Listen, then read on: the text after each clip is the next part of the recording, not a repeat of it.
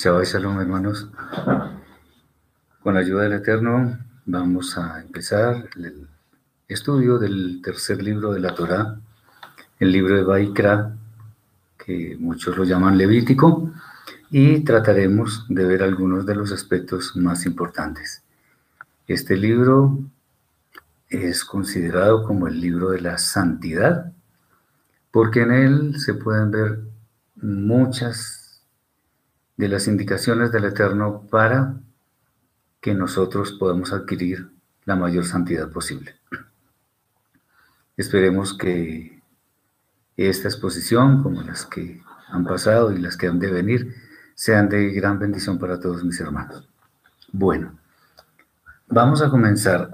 La primera pregunta, y es que tiene que ver con un tema que es recurrente, que es muy frecuente, y es el tema de los korbanot, o sea, las ofrendas animales. La primera pregunta es, ¿para qué se ofrecían korbanot? ¿Cuál es el objetivo de los korbanot? Bien, vamos a mirar un poco. Todo lo que el Eterno ha dispuesto en su Torah siempre está relacionado con el eh, bienestar y santidad de su pueblo. Y por ello dispuso una serie de ordenanzas, de decretos, de mandatos que tienen la función de elevar esa santidad de cada uno de los miembros del pueblo de Israel. Eh, en cuanto a la presentación del Corbán, es bueno decir que solamente es parte, no lo es todo, sino parte del proceso de limpieza de una persona que ha cometido una falta contra el Eterno y su bendita Torah.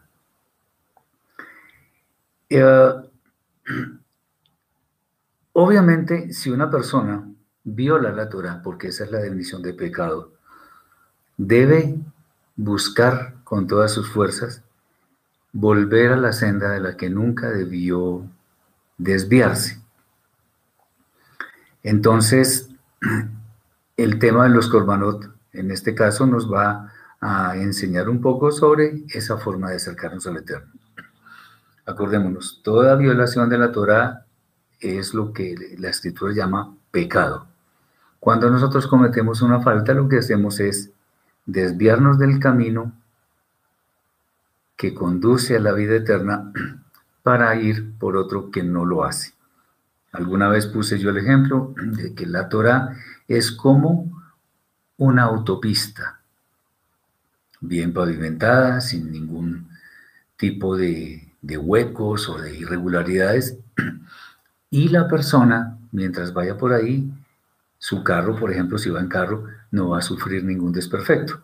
Mientras que si la persona cree, aunque sea de buena fe, pero cree que hay atajos para llegar más rápido al lugar de destino, se desvía y muy posiblemente no va a encontrarse con, una autopista, sino con un lugar que tiene piedras, que tiene huecos, que tiene cosas eh, que van a posiblemente a dañar al carro o le van a causar serios desperfectos. Entonces, ese es el tema. Cuando nosotros seguimos la Torah, en obediencia fiel, la cosa parece que va bien. Pero cuando decidimos irnos por otro lado, cuando fallamos, cuando pecamos, vamos a tener una mancha en nuestra relación con el santo.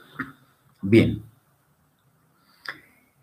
Ah, es bueno decir, porque ya hemos dicho que aquí profusamente se habla de las ofrendas.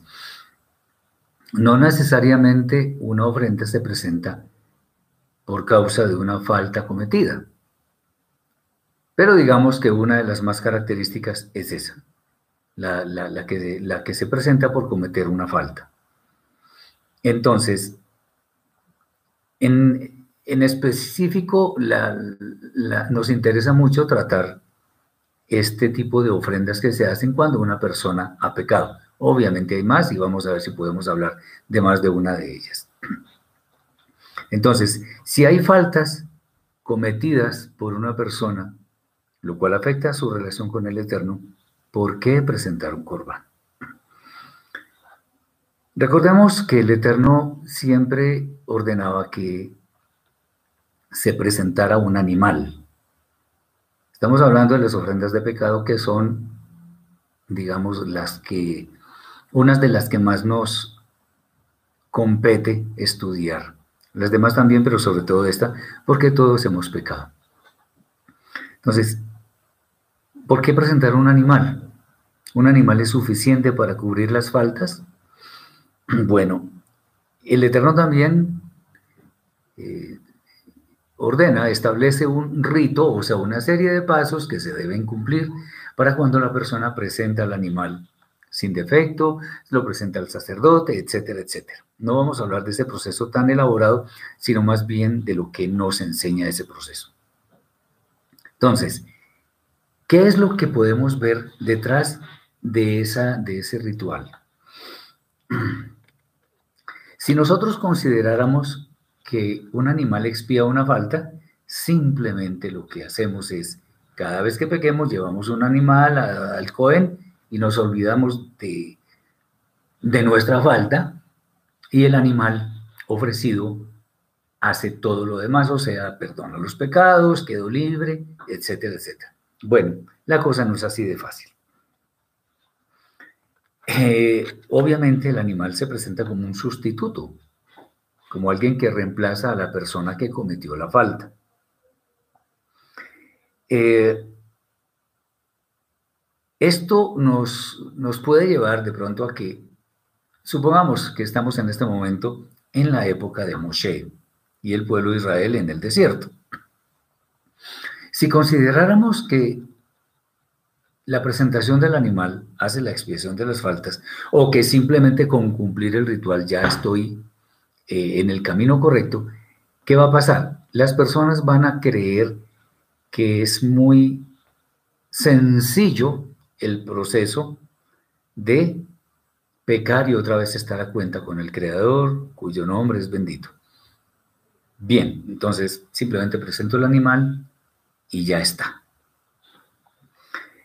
Eh, bueno, así no es el tema como, como nos daremos cuenta, la justicia del Eterno es mucho más que cuestión de rituales, sin que, estemos queriendo decir que los rituales no sirven de nada o qué sé yo, porque de hecho el Eterno los estableció. Bien. ¿Qué es lo que hay detrás de ese ritual, de la presentación del animal al Cohen, al sacerdote?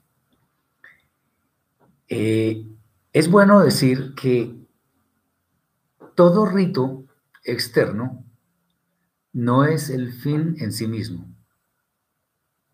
Entonces, es como cuando las personas dicen que sí, o mejor dicho, cuando las personas se preocupan y de pronto sufren mucho y lloran, entonces muchas personas de pronto creen que es que esa es la forma de solucionar los problemas. Si la forma de solucionar los problemas fuera algo externo como un llanto, pues yo creo que todos los seres humanos estaríamos orando, salvo muy contadas excepciones.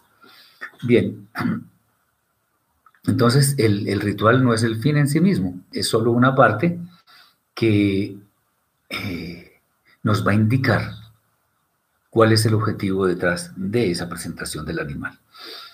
Eh, bien, nosotros cuando hablamos de una ofrenda de animal, le decimos corbán. Corbán viene de un vocablo hebreo eh, que es karab, que significa acercar, acercar. Y este es el verdadero objetivo detrás de un corbán, acercar. Eh, ¿Pero a quién? O sea, la persona presenta el corbán con el fin de acercarse a quién? Al Eterno, porque es contra Él, contra quien hemos pecado. Acordémonos que cuando nosotros pecamos, en realidad pecamos contra el Eterno, porque Él fue quien estableció la Torah. Entonces, presentar el animal no es precisamente lo que logra la expiación. O sea, yo me esfuerzo por tratar de presentar un buen animal sin defecto, muy bonito, qué sé yo, pero ahí no está el tema. Eh, ¿Qué es lo que hay detrás? Bueno, si el corbán fue establecido para expiar una falta, es porque hay algo adicional que debemos cumplir.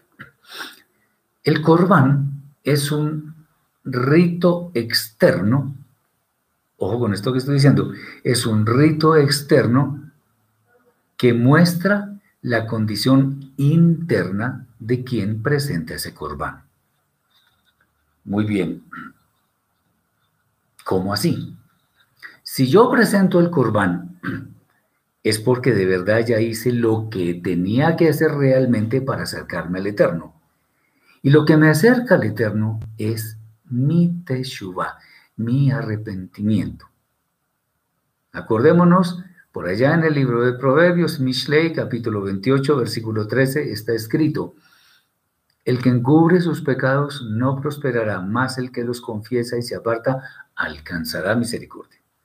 Entonces, no se trata de presentar animales, sino de arrepentirse, de confesar las faltas. Eso es lo verdaderamente importante delante del Eterno, que yo tenga un sentimiento de culpa que me hace entender que tengo yo que restaurar mi relación con el Eterno. El Eterno no falla nunca. Él no tiene que restablecer nada, somos nosotros. Bien. Eh, entonces, cuando se presenta el animal, es porque previamente la persona que presenta el corbán se ha arrepentido sinceramente de su falta. Ya hemos visto qué es lo que significa, o mejor, lo que implica arrepentirse. No lo vamos a repetir, sino simplemente cuando hay teshuva sincera, entonces el animal que se presenta evidentemente sí cumple con el objetivo de acercar al pecador. Lo que acerca al pecador al Eterno es la teshuva, no un animal. Lo que pasa es que con, el, con la presentación del animal lo que se está mostrando ante el Eterno, pero sobre todo ante los hombres, que me estoy poniendo cuentas con el Eterno y que estoy adquiriendo un nuevo nivel de santidad. Entonces, esa, esa, ese ritual externo, el ritual externo lo que hace es mostrar efectivamente mi condición interna. A ver, vamos a mostrarlo con otro ejemplo es, por, digamos, la, la tevilá, la purificación, lo que muchos llaman bautismo, esa palabra no me gusta mucho. Cuando una persona hace tevilá, vamos a suponer que nos encontramos en la época de Johanán el Inmersor, de Juan el Bautista, y él hacía una tevilá, una purificación para arrepentimiento de pecados. ¿Qué significa eso? Que la persona arrepentida se sumerge en el agua y vuelve a salir. Pero lo que quita los pecados no es el agua, es la condición interna. Entonces, esa, esa lo que está mostrando es que hubo un cambio por dentro. De ahí que cuando, a ver, y qué interesante esto, porque si por ejemplo sabemos que una casa para limpiarla se barre desde adentro, primero, cuando la limpiamos por fuera, es porque evidentemente por dentro ya está limpia. Entonces, como la casa se limpia por dentro, primero, igual debemos hacer nosotros. Primero, en, en el interior de nuestra alma, debemos haber hecho Teshuvah y nos ponemos a cuentas con el Eterno. La Teshuvah no requiere animales, no requiere absolutamente nada de eso. Solamente requiere mi actitud interna la actitud de mi alma. Y eso, cuando es sincero, entonces, cuando voy a presentar el animal, efectivamente estoy mostrando que sí hubo un cambio internamente. Entonces, yo preguntaría, por ejemplo, en este momento, que no hay templo, no hay Kohanim, sacerdotes, oficiando, entonces significa que como no podemos presentar animales, no vamos a ser perdonados. No de ninguna manera. Eh, evidentemente, el, el, tema de la teshuva sigue presente, porque todos hemos pecado y cuando nos arrepentimos, el Eterno nos perdona. Otra vez volvemos a citar Mishle 28:13. Dice Carla, el corbán son para los pecados inconscientes porque los pecados intencionales es diferente. No, para todo hay un corbán. El corbán, como veremos, vamos a ver si lo podemos tratar, el corbán de los pecados no intencionales, como lo podemos ver en el capítulo 4, o sea, pecados por error, es los pecados, esos pecados se expían con animales, pero los pecados intencionales los expía el maravilloso, irrepetible y único corbán de Yeshua, porque Yeshua dice, yo soy el camino y la verdad y la vida, nadie viene al Padre sino por mí. Voy a parafrasear, no es que vaya a cambiar lo que dice ahí, voy a parafrasear. Yo soy el camino y la verdad y la vida. Nadie se acerca al Padre, sino por mí. O sea que Yeshua cumple una función preciosísima de Corbán, perfecto ante el Eterno. Eh, dice Roger, yo creo que hoy en día eso aplica cuando uno ve realmente un cambio externo en la persona. Es decir, si antes la persona era muy grosera o efusiva, ahora se calma y piensa más las situaciones. Pero ese cambio externo es porque hubo algo interno, porque yo decidí, porque yo sabía que eso estaba mal. Entonces, primero se, opera el cambio eh, interno. O sea que lo externo me está mostrando que hubo un cambio interno. Definitivamente todo es, eh, va por, la misma, por el mismo camino. ¿Y debemos aprender de nuestros pecados y errores? Por supuesto que sí. Bien. Eh, ahora, la Torah nos relata eventos que sucedieron realmente. Eso es claro, pero no se debe tomar todo literalmente. Eso debemos entenderlo, porque los escritos de la Torah no son todos para interpretarlos literalmente. Pero entendamos que la Torah lo que busca es nuestra santidad, la elevación de nuestra alma, de tal forma que estemos más cerca de Akadosh Baruj del Eterno, que nos acerquemos a Él. Marcela, no me queda claro qué se llevó Yeshua en la cruz. Primero no era una cruz, era un madero. Él nunca fue crucificado. Él fue colgado de un, de un listón de madera o, algo así como un árbol. Los pecados pasados, presentes y futuros, sí, los pecados pasados, pero los pecados intencionales, eso lo hemos explicado muchas veces. Después, vamos a ver si miramos ahorita ese, ese tema. Entonces, acordémonos, eh, Marcela, que en el capítulo 53 del profeta Yeshayahu, Isaías, nos dice que él sufrió todos nuestros dolores, lo tuvimos por azotado, que Él llevó nuestras enfermedades, llevó todos nuestros pecados intencionales, porque los pecados no intencionales, eh, digamos, operaba el perdón cuando había teshuva, pero también llevábamos el animal, que es lo que estamos diciendo ahora. Vamos a ver si lo podemos tratar más tarde. Bien.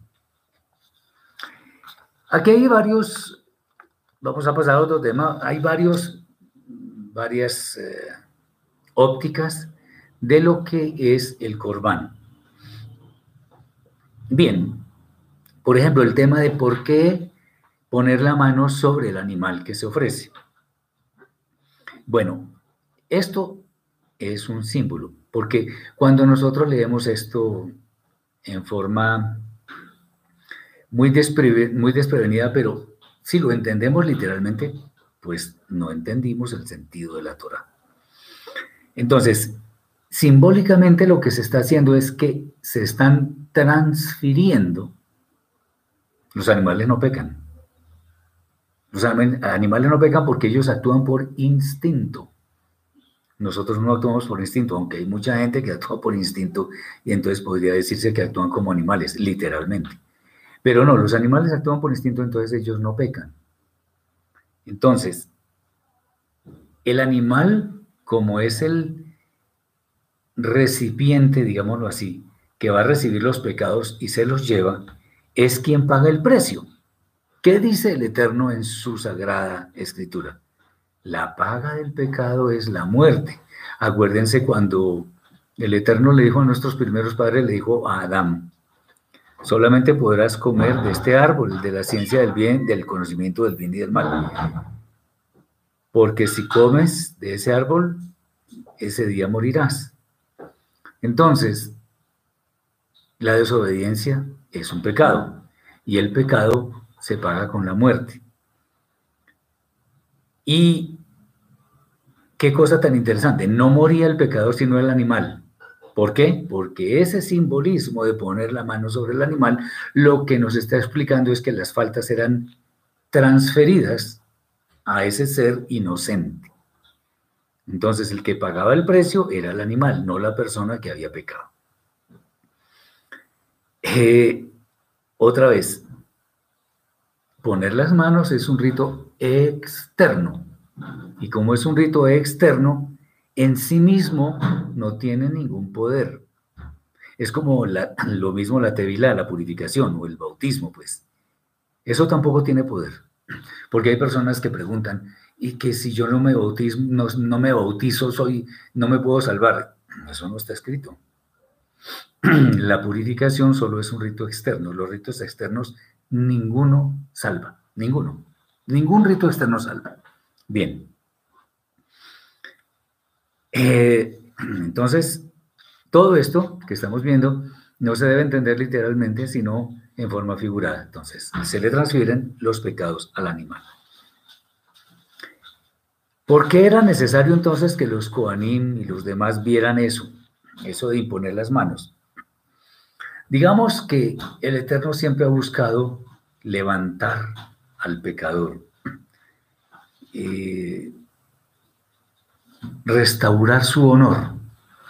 Entonces, como el Eterno no quiere la vergüenza pública de ningún ser humano, hace ese o se impone ese ritual. Digamos, no es la única explicación, pero una explicación que puede ser satisfactoria es el hecho de que eh, ya la persona está limpia. ¿Por qué? Por esa acción simbólica de transferir los pecados al animal que es inocente. Dicho esto, tenemos que pensar, sentir y tener muy en cuenta que los actos externos que nosotros realizamos en realidad deben corresponder a todo aquello que somos por dentro. Por eso es que nosotros debemos cuidar nuestro camino. En realidad no solamente debemos ser, sino también parecer. O sea, que tanto por dentro como por fuera yo sea exactamente la misma persona. Bien. Muy bien. Esto, esto obviamente nos da una clara indicación de qué es lo que debemos nosotros hacer para estar a cuentas con nuestro Creador. Bendito es su nombre. Bien, vamos más adelante y vamos a ver algo referente con el Korban, Korban Shelamim, o sea, la ofrenda de paz. Shelamim es en realidad paces, porque está en plural. El, singular es Shalom. Bien. Eh, ¿Para qué un Korban Shelamim? O sea, un Korban de paz con el Eterno. Bueno, es el tema que hemos comentado en cuanto a cuál es la naturaleza de un Korban explica por qué presentamos eso, o por qué se presentaba en la época de Moshe, el Korban Shelamim. O sea, la idea de un Korban, que viene del vocablo que significa acercar, es eso, acercar al pecador o a la persona que presenta el Korban, acercarlo al Eterno. Otra vez, eso es una muestra externa de algo que ha pasado internamente. Entonces, independientemente del tipo de ofrenda, del tipo de corbán, bien sea por el pecado, por culpa, por, por eh, de, paz, independientemente de todo eso, son corbanot. Corbanot es el plural de corbán. Y ellos lo que tienen es el objetivo de, otra vez, acercar al pecado al Eterno.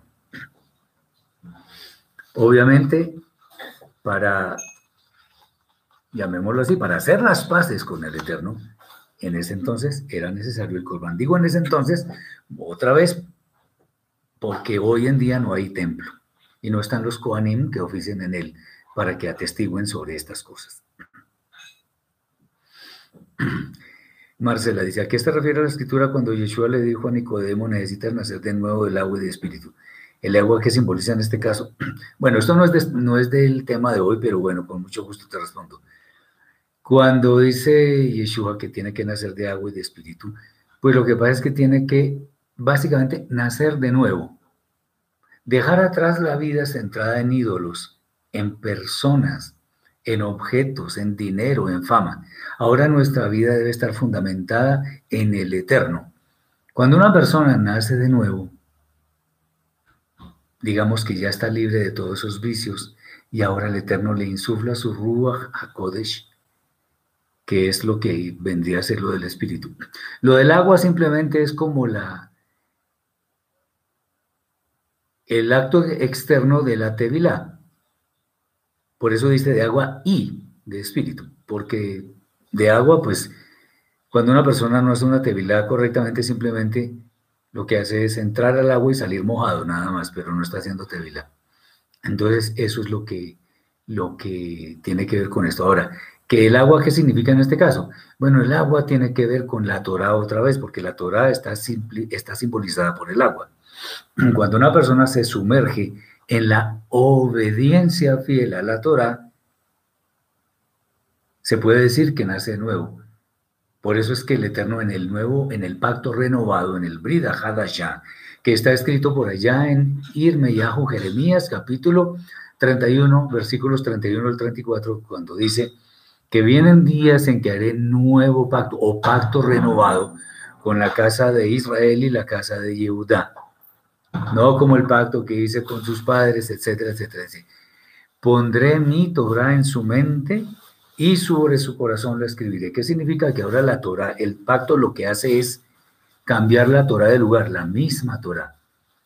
La que estaba escrita en piedras, la que trajo Moshe del monte Sinaí, ahora está escrita en nuestra mente y en nuestro corazón. ¿Para qué? Para que podamos cumplirla. Por eso es que la misma Torah en el libro de Devarim, Deuteronomio, nos dice algo interesante.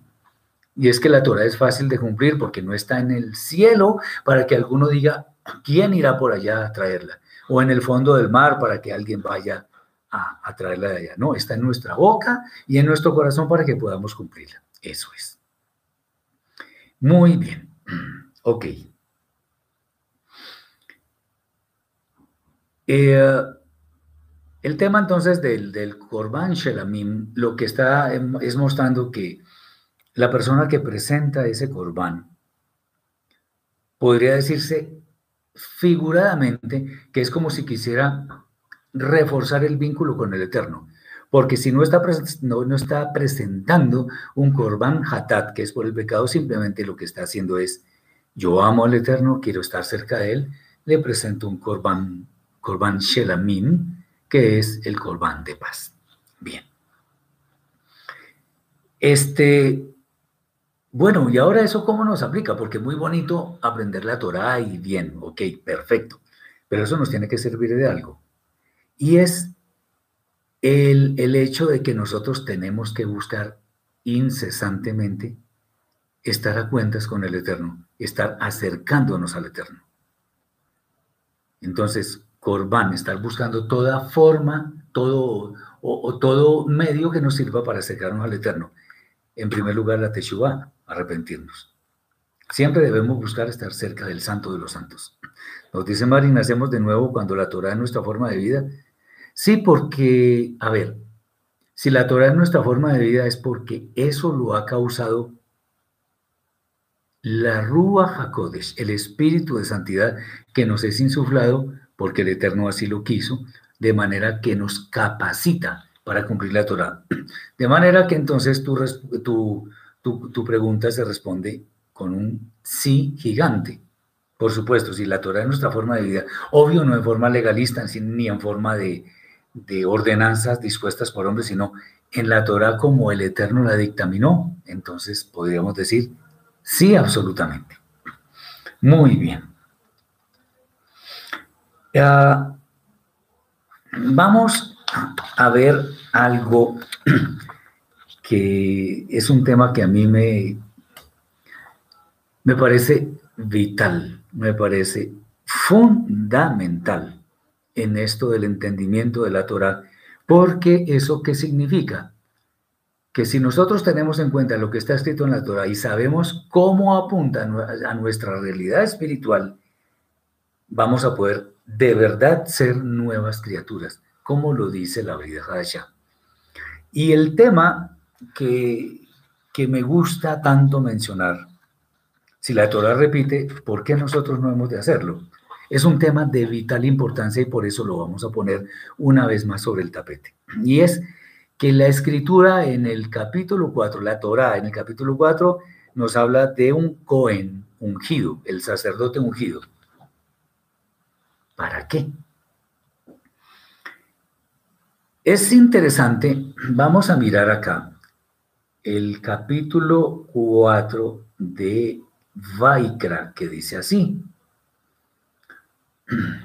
Empieza diciendo, habló el Eterno a Moshe diciendo, habla a los hijos de Israel y diles, cuando alguna persona pecare por hierro, o sea, por error, por ignorancia, etc., en alguno de los mandamientos del Eterno, sobre cosas que no se han de hacer, e hiciere alguna de ellas, estamos hablando de, llamémoslo así, mandamientos negativos, si el sacerdote ungido, o sea, ahora lo miramos, pecare según el pecado del pueblo, ofrecerá al Eterno por su pecado que habrá cometido un becerro para efecto, eh, un, sin defecto para expiación. Bueno, el Cohen, ungido en este caso, cumplía un rol que tenía que ver con la expiación de las faltas del, del pueblo. O sea, este sacerdote, este Cohen, era el instrumento designado por el Eterno para que el pueblo de Israel retornara al nivel de santidad que el Eterno siempre demandaba de ellos. Acordémonos, por allá en el anterior libro, libro de Shemot, Éxodo, capítulo 19, versículo 6, donde dice el Eterno clarísimamente, y vosotros me seréis un reino de sacerdotes y gente santa. Entonces, eso no es gratis, porque una persona que está dentro del pueblo de Israel es eh, establecida como Cohen, como sacerdote, y como santo, es una persona que no tiene el pecado como forma de vida. Bien. Eh, Obviamente en, ese momento, cuando nosotros leemos eso desprevenidamente, muchas personas anteriormente, yo entre ellas, estamos hablando de hace muchos años, bendito el Eterno, consideramos de pronto el libro Levítico un poco, eh, no era tan emocionante leerlo. Eso lo decíamos antes. De pronto no era un libro tan agradable. Y resulta que cuando empezamos a conocer este camino de las raíces hebreas nos damos cuenta que es un libro precioso, es un libro bellísimo y de hecho es el libro de la santidad.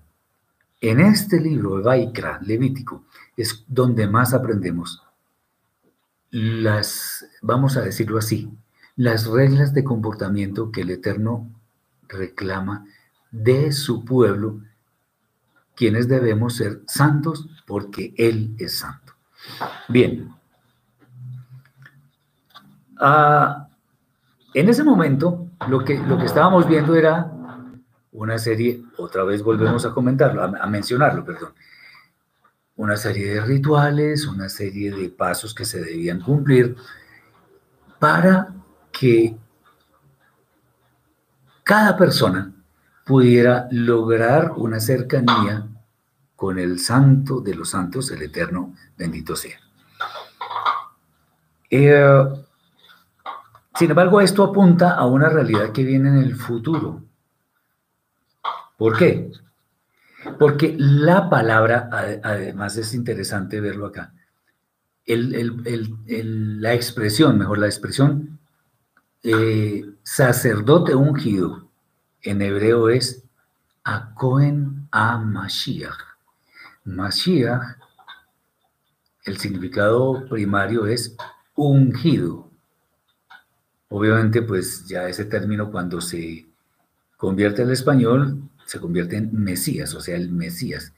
Pero Mashiach es ungido, entonces hubo varias personas en la escritura que fungieron como Mashiach. No los vamos a mencionar ahora. Hay algo supremamente interesante en este texto y es que la primera vez que el término Mashiach aparece en la escritura es acá y aún más interesante es que está relacionado con la ofrenda por el pecado. Ahí estábamos leyendo que cuando una, una persona peca por error en las faltas que en los en los en las instrucciones en las cosas que no se deben hacer y se hacen, entonces eso es, eso es un pecado. ¿Qué pasaje, este pasaje lo que pasa es que nos está anticipando el futuro. Esto cómo lo podemos saber, bueno, con estudio, con meditación de la Torá y viendo cada vez más las figuras que sobre el Mashiach existen en toda la escritura. Recordemos que Yeshua, por allá en el libro de Yohanan, capítulo 5, o sea, Juan, capítulo 5, versículo 39, dice, asusta al Midim, a sus discípulos, escudriñen las escrituras, porque ustedes creen que en ellas tienen la vida eterna y ellas son las que dan testimonio de mí. Eso es muy interesante porque eso es una de las tantas veces que se refuerza eso que estamos viendo acá. El Mashiach, pues obviamente es el instrumento perfecto que operaría o está operando y operará la redención final de toda la humanidad. Entonces es interesante que el Mashiach esté relacionado en este caso con el pecado. Eh, esto es lo que va a hacer posteriormente, ahora sí, el Mashiach, eh, que fue escogido para expiar nuestras faltas, especialmente las faltas intencionales. Pero es, aquí no acaba todo con respecto al sacerdote ungido. Vamos a ver un poco más sobre esto. Eh, el sacerdote debe presentar para este efecto, lo que estamos viendo, el Cohen Amashiach, presentar una, un korban hatat, o sea, una ofrenda por el pecado. Cuando decimos korban hatat, lo que estamos diciendo es el pecador que comete una falta contra la Torah busca acercarse al Eterno por medio de alguien, en este caso el animal, pero porque pecaba por error la persona. Eh, es evidente que el término Cohen Mashiach, que aparece acá en relación con la ofrenda Hatat, o sea, con la ofrenda por el pecado, no es una coincidencia, no es una casualidad. Acordémonos que la casualidad o la coincidencia o el azar o la probabilidad o la suerte, etcétera, etcétera, etcétera. Todas esas, todos esos vocablos lo que nos expresan son diferentes formas de manifestaciones de la voluntad del Eterno. Bendito sea. En Él no existe la suerte, ni el azar, ni la probabilidad, ni nada de eso. Lo que el Eterno decide, eso se hace. Entonces, esto lo que nos está es mostrando hacia el futuro qué es lo que iba a suceder con el Cohen Amashiach. De hecho, recordemos que Yeshua, nuestro Cohen Amashiach, está fungiendo como Cohen en este momento, intercediendo por aquellos que han de alcanzar la salvación. Bien. Recordemos también que existen varios niveles de interpretación de la escritura, los hemos mencionado, Peshat, Remes, Drash y Sod.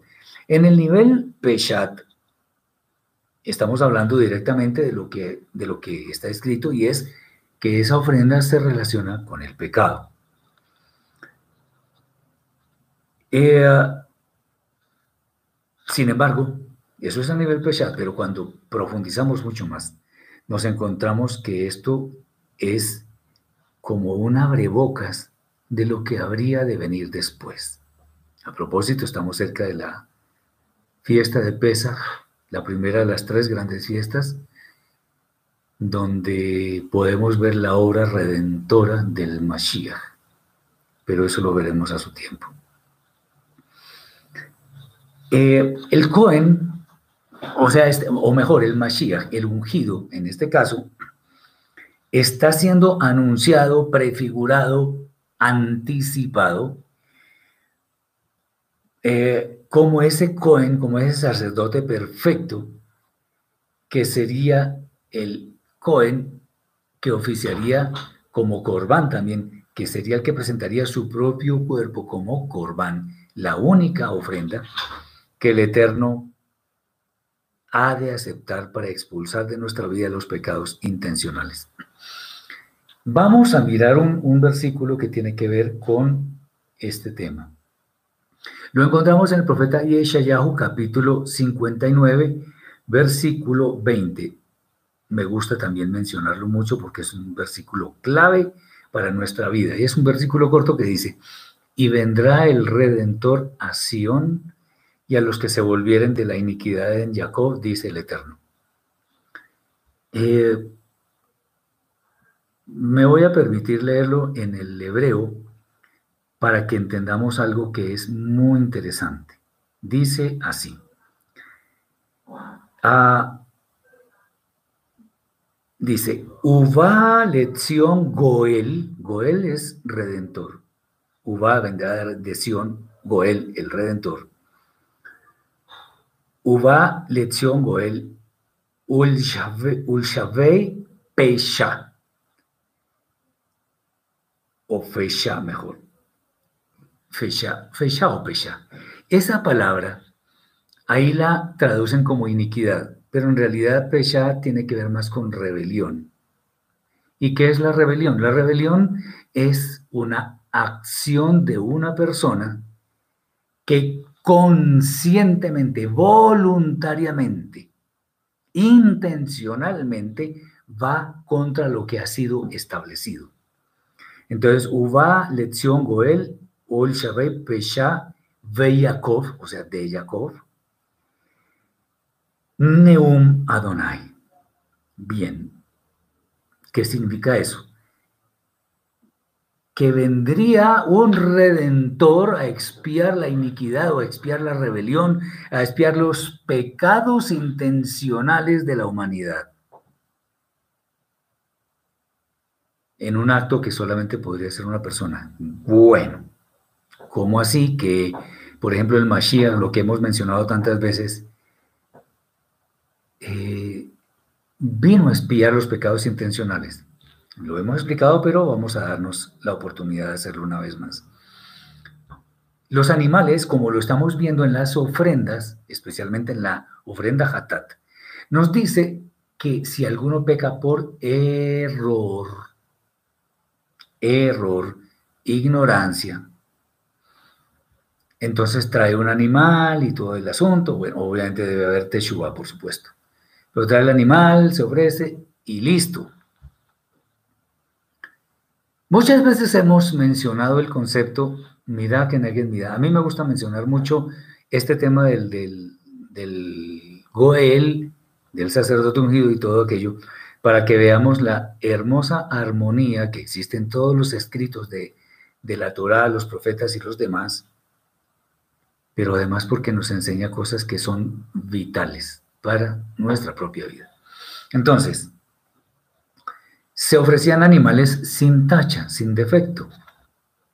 La persona hacía techubá porque cometió un, pecado por error. Eso es, vamos a poner el ejemplo, de pronto más tarde lo miramos si, si nos queda tiempo.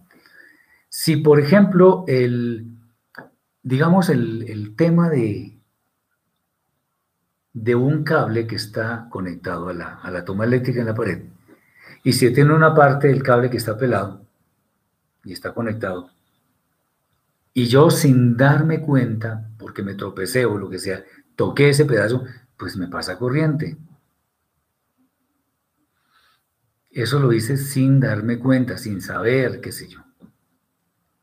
Pero cuando yo hago la cosa intencionalmente, a sabiendas de que está mal, eso ya es otra cosa. Entonces los pecados no intencionales por error, por ignorancia, eran expiados con animales. Y vuelvo y hablo, el, vuelvo y digo, el, el, concepto midá que negue midá, o sea, medida por medida. ¿Qué es eso? Que el Eterno retribuye con justicia, en forma exacta, las acciones de una persona. Entonces, como los animales, o sí, los animales no tienen conciencia para actuar intencionalmente. Por eso el Eterno exigía un animal para expiar los pecados no intencionales, porque él no conoce la intencionalidad de una acción, ellos actúan por instinto. Pero recordemos cuando hubo un pecador, un hombre que estaba recogiendo leña para el Shabbat, en el Shabbat mejor. Moshe no supo qué hacer y le preguntó al Eterno, ¿qué hacemos con este hombre? Y el Eterno dice, apedréelo toda la congregación, la pena de muerte, porque intencionalmente cometió una falta. Ah, Roxana dice, ¿cuándo dará las fechas de las fiestas de, por favor, Pesach, Matzot? Sí, lo que dice la hermana novia, allí en el calendario pueden consultarlo en el sitio web, nuestra-torah, con h al final, punto ahí pueden ver el calendario. También en Telegram pueden buscar el sitio que se llama Nuestra Torah. Todos nuestros sitios son Nuestra Torah. Ahí pueden ver el, tema del calendario. Ya están las fechas porque ya conocemos cuándo fue Rosh o sea, el primer día del mes. Bien, entonces, los animales correspondían a esa retribución mida, que mida, que busca el Eterno para los pecados no intencionales. Pero, ¿quién conoce la intencionalidad de las acciones? El ser humano, el hombre. De manera que si un animal no conoce la intencionalidad de las acciones, un animal no puede ser el corbán perfecto para expiar los pecados intencionales. ¿Qué significa esto que estoy diciendo? Que tiene que ser alguien diferente de un animal, o sea, alguien que conozca la intencionalidad de las acciones, o sea, una persona. Pero de manera análoga a como el animal era presentado. El animal era sin defecto. Entonces, la persona debía ser sin defecto. En este caso, ¿qué significa sin defecto? Sin pecado. Yeshua no pecó. Él es el perfecto Goel redentor. Ahora, ¿qué es un Goel? Un redentor. Pues un redentor es un pariente cercano que tiene los fondos suficientes para pagar la deuda de, de un familiar que no tiene cómo pagar esa deuda. ¿Y eso qué tiene que ver con esto? Tiene todo que ver. Porque cuando cometimos el primer pecado intencional en nuestra vida, en ese momento ya merecimos morir instantáneamente. Porque la paga del pecado es la muerte y sobre todo si es intencional. Acuérdense del ejemplo del hombre que recogía leña en Shabbat. O sea, la retribución mida que neguen mida del pecado intencional es la muerte. Ahí es donde viene el redentor. Él sí tenía la, los fondos suficientes para pagar la deuda de todos nosotros que cometimos pecados intencionales. Ese es Yeshua, nuestro santo maestro. Él no pecó. Por eso su corbán es único e irrepetible. ¿Por qué? Porque él no pecó y su corbán es efectivo para antes, hoy y en el futuro. Bien. Eh, eso es lo que se puede decir del Cohen a Mashiach, que Yeshua, por supuesto, lo lleva a su máximo entendimiento y nos ilumina el conocimiento sabiendo que Él vino para expiar nuestras faltas intencionales, lo cual se atestigua en ese versículo de Yeshayahu, Isaías capítulo 59, versículo 20.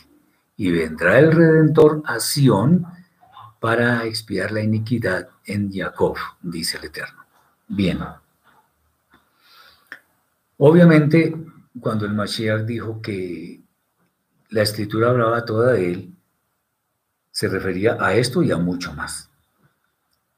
Entonces, el Cohen Mashiach, el Cohen ungido, es una figura tipológica de nuestro Santo Maestro, del Mesías Yeshua, quien fue y es el Corbán perfecto para todos los pecados intencionales.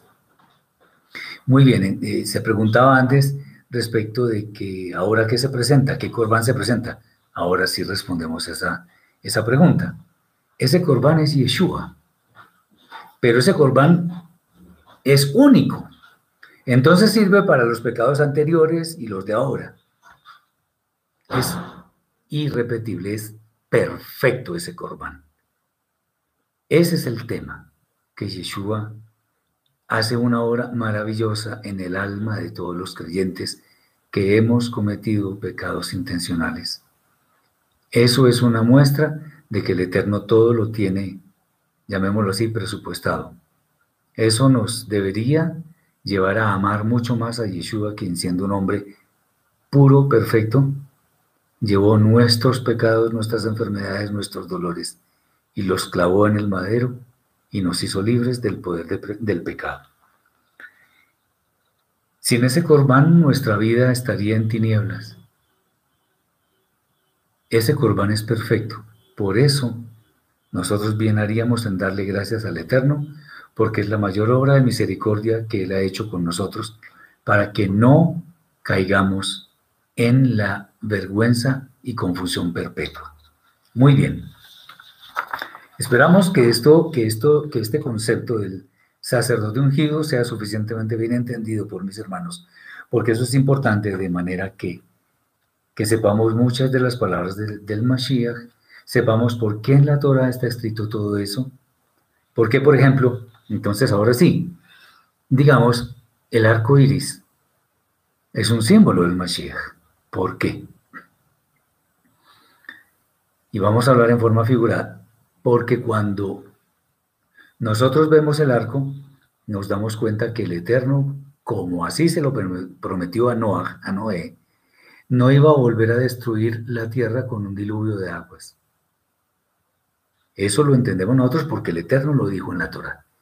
Pero también, digámoslo figuradamente, cuando el Eterno, estoy diciendo figuradamente porque es obvio que el Eterno lo sabe todo de antemano, pero el Eterno cuando ve el arco, hablando en forma figurada, cuando ve el arco, se acuerda del pacto que hizo con, con Noah y no destruye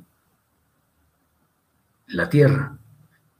De la misma manera, cuando el Eterno ve que nosotros tenemos a Yeshua en nuestra vida como nuestro Mashiach, a, quien le seguimos sus pisadas, entonces se acuerda de no destruirnos en una muerte eterna que es absolutamente ignominiosa y que ninguno de nosotros la querría.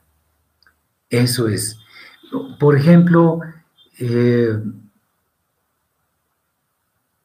el, el, arca que contiene la Torah en el Mishkan, también simboliza a Yeshua, porque él tenía la Torah en su vida, hacía Torah, vivía Torah, y nos enseñó Torah. Y podemos seguir con los ejemplos porque abundan. La serpiente en el desierto, la que Moshe hizo de cobre y la puso en un mástil, también simboliza a Yeshua, ah, simboliza a Yeshua el Mashiach. Porque cuando una persona miraba hacia esa serpiente, hacia ese objeto, recibía sanidad de, recuerdan de la picadura de las serpientes que, les ocurrió en el desierto.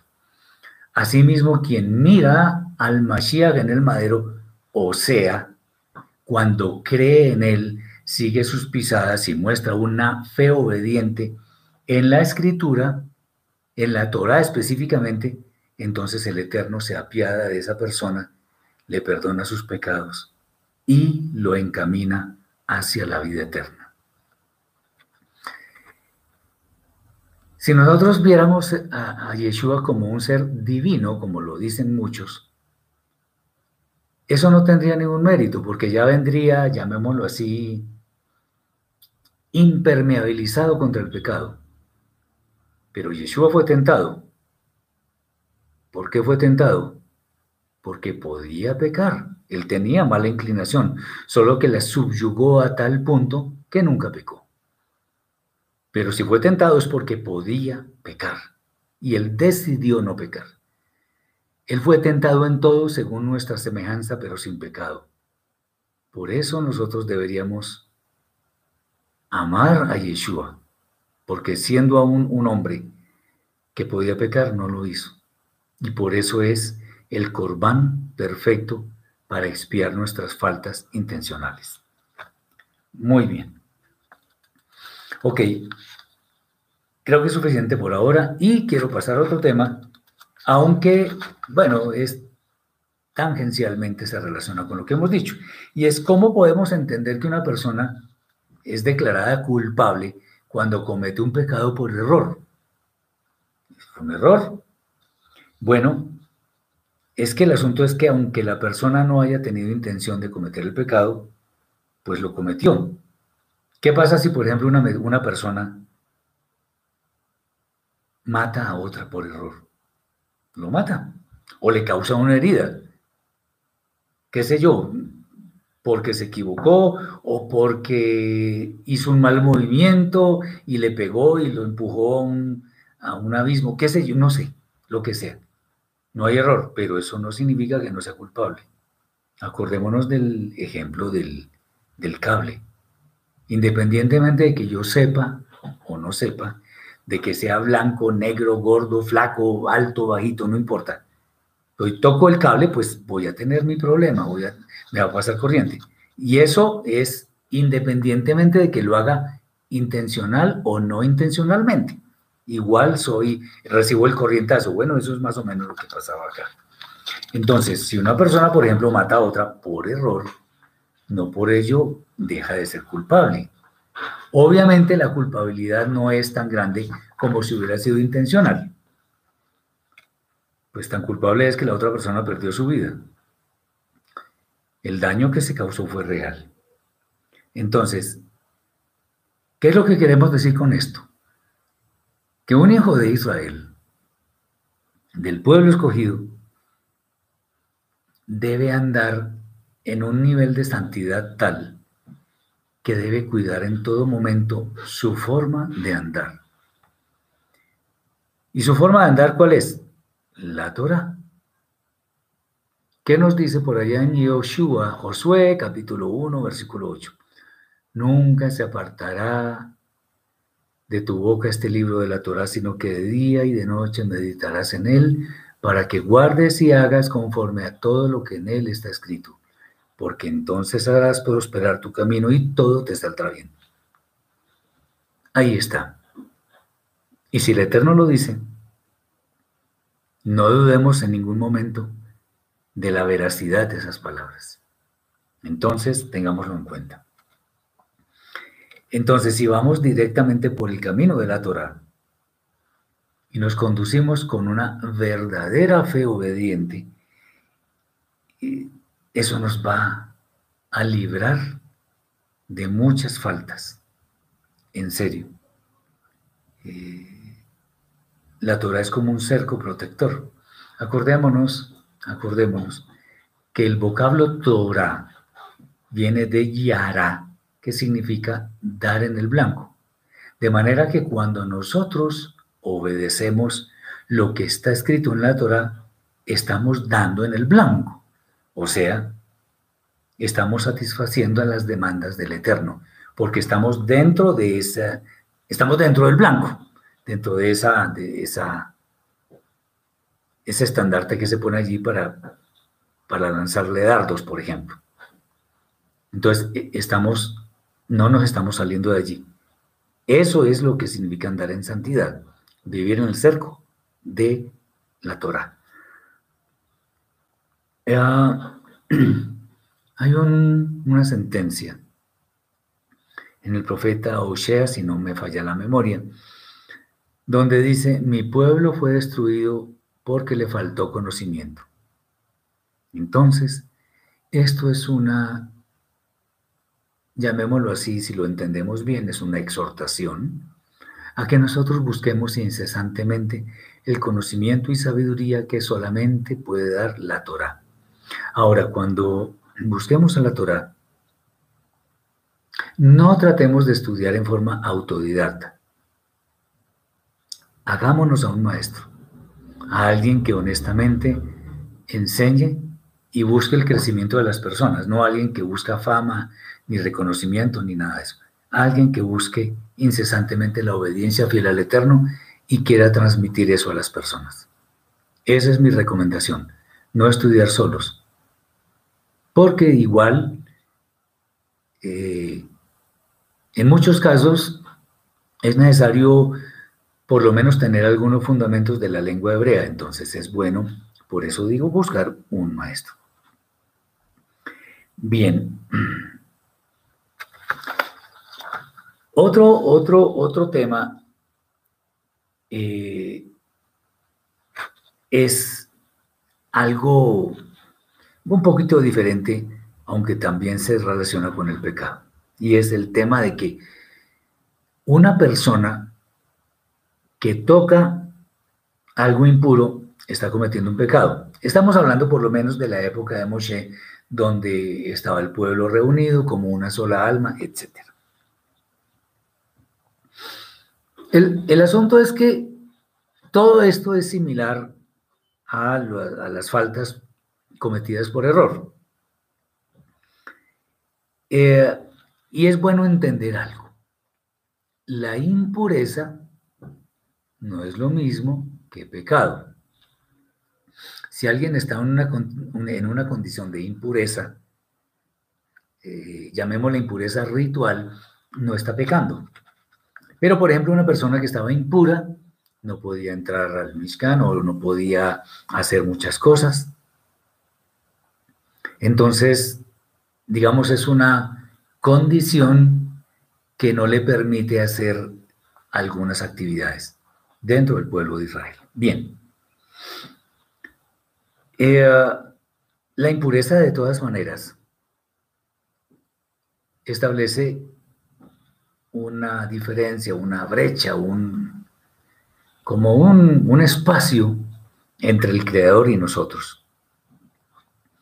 ¿Por qué? Porque todo lo que Él nos da no tiene impureza. Es perfecto, es puro. Y así como el Eterno nos brinda cosas que son puras, de manera similar, nosotros debemos andar en pureza total. Cuando una persona toca algo impuro, se parece a quien está tratando de experimentar sensaciones nuevas que no necesariamente son correctas. Y muchas de ellas pueden llevar a camino de muerte, aunque de hecho no fuera la intención inicial, pero puede lograrlo. Es bueno decir que la Torah que el Eterno le dio a nuestro pueblo, a Israel, en ninguna manera fue dada para que ese cerco, ese blanco, pudiera ser, pudiera ser violado sin ningún problema. Tomemos el ejemplo del blanco. Cuando si, si nosotros observamos los Juegos Olímpicos o cosas de ese estilo, o campeonatos de tiro o de arco, por ejemplo. Quien, o sea, cuando la flecha se va fuera del, del blanco, no tiene puntos, no logra nada. Pero cuando la flecha toca alguna de las franjas que están allí, obtiene un puntaje, y mucho mayor si da en el centro. Digamos de manera similar nos pasa a nosotros.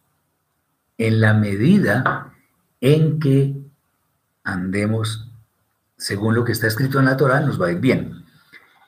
Y tocar algo impuro no es precisamente dar en el blanco.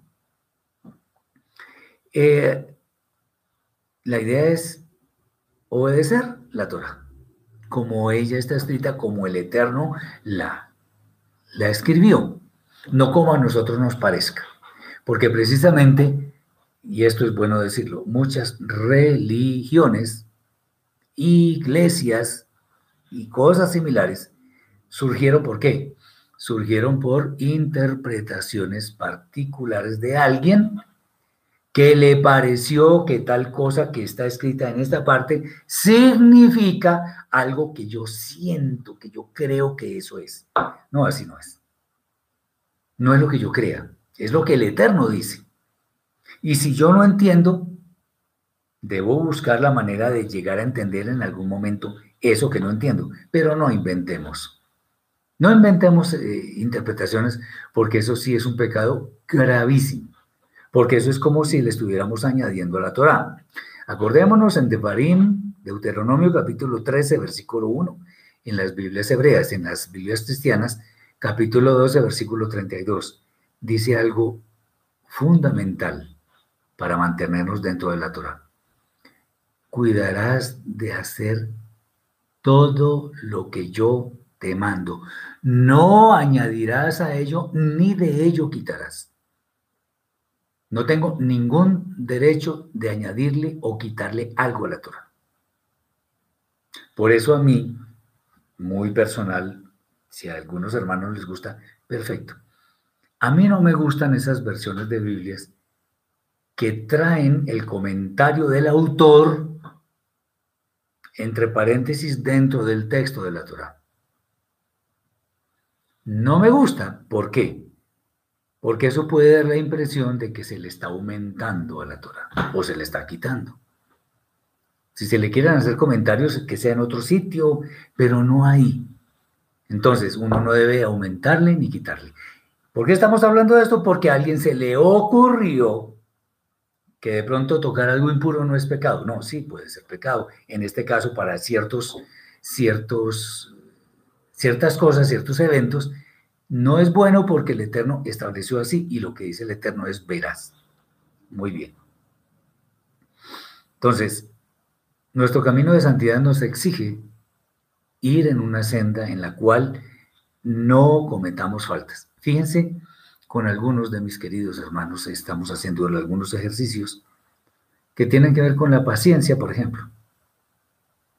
Cuando nosotros cultivamos la paciencia, que no es resignación o, ay, ya me tocó esto. No, paciencia es esperar los tiempos del Eterno. Cuando a Él se le ocurra actuar, yo espero ese momento. Cuando hay desesperación, entonces, o hay impaciencia, empiezo a actuar en, mis fuerzas y voy a tener problemas. Estamos también practicando algo como no quejarnos. No quejarnos no significa que aceptemos todo como viene, sino no quejarnos en una manera eh, que suene a que somos inconformes con la voluntad del Eterno. No, si nos tocó la vida que nos tocó, debemos revisarnos, debemos obedecer y seguramente el Eterno nos dará o nos hablará mejor de alguna forma, de tal manera que nosotros podamos seguir en ese camino de santidad. Muy bien. Y obviamente todo esto que estamos diciendo es para que nosotros como parte del pueblo escogido del Eterno, seamos luz a las demás naciones para que también quieran hacer lo mismo que nosotros. ¿Cómo así que quieran hacer lo mismo que nosotros? Bueno, muy sencillo, eso también está escrito. En el profeta Zeharia, Zacarías capítulo 8, versículo 23, dice lo siguiente. Miren. Así ha dicho el Eterno de los ejércitos. En aquellos días acontecerá que diez hombres de las naciones, de toda lengua, tomarán del mando a un judío, diciendo, iremos con vosotros, porque hemos oído que Elohim está con vosotros. ¿Qué es un judío? Un judío es la persona que alaba al Eterno y le obedece con sus obras, básicamente. Eh, ah, bueno, aquí dice, Tocar carne de cerdo cuando se tiene familia inconversa. Esa es una buena pregunta. Eh, pues sí, eso, eso no se debe hacer, la verdad. Pero acordémonos, en realidad eh, la impureza, como lo, decía al comienzo, de la explicación de esto, técnicamente la impureza no es pecado. Además, yo no estoy tocando eso porque quiero tocarlo y quiero comer. No, me estoy sometiendo a mis mayores que les gusta eso y que, que hasta ahora no han conocido la verdad de que eso no se debe comer. En cierta forma me estoy viendo obligado a hacerlo, pero no es porque eh, que, yo toque la carne de cerdo, entonces ya soy un pecador. Lo que tiene que ver es, esto, este texto de que una persona toque algo impuro, se le cuenta como pecado, tiene que ver con acciones casi que intencionales de ir a tocar cosas que no se deben tocar. Tocar cosas que produzcan impureza. Ese es el tema. Pero en este momento, pues eso no es un pecado. Acordémonos que la impureza técnicamente no es pecado. Es una condición en la cual la persona está inhibida para realizar ciertas actividades. Entonces, un sacerdote que estuviera impuro no podía oficiar en el templo o en el Mishkan. Ese es el tema. Pero no vamos a ponernos ahora con a sufrir por ese tema porque no es que estemos cometiendo pecado, porque igual el mandamiento que sí está escrito es que no comamos eso. Eso sí, claro. Espero haber solucionado la, inquietud. Muy bien. Eh, hay muchas cosas más que podríamos hablar sobre los temas de esta parasha. Recordemos que este es el libro de la santidad.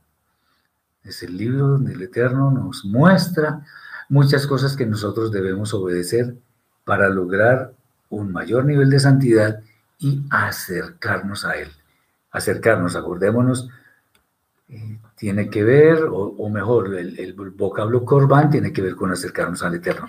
Y eso es, esas ofrendas son las que se muestran acá, especialmente en esta parasha, de manera que nosotros podamos acercarnos al Eterno. Busquemos eso, siempre, acercarnos al Eterno, ser personas confiables, honestas, bondadosas, de carácter suficientemente fuerte, pero bondadoso.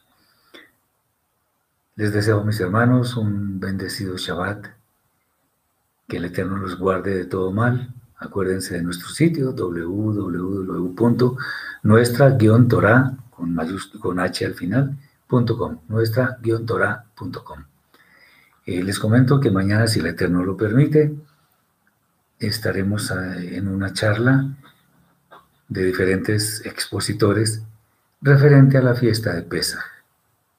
Yo voy a estar en el tema de cuál fue la cena que celebró Yeshua con sus discípulos antes de morir y que era para esta época. Bendiciones a todos mis hermanos, que el Eterno les guarde en este gran día que es la delicia de los días. Y para todos un abrazo grande y Shabbat Shalom.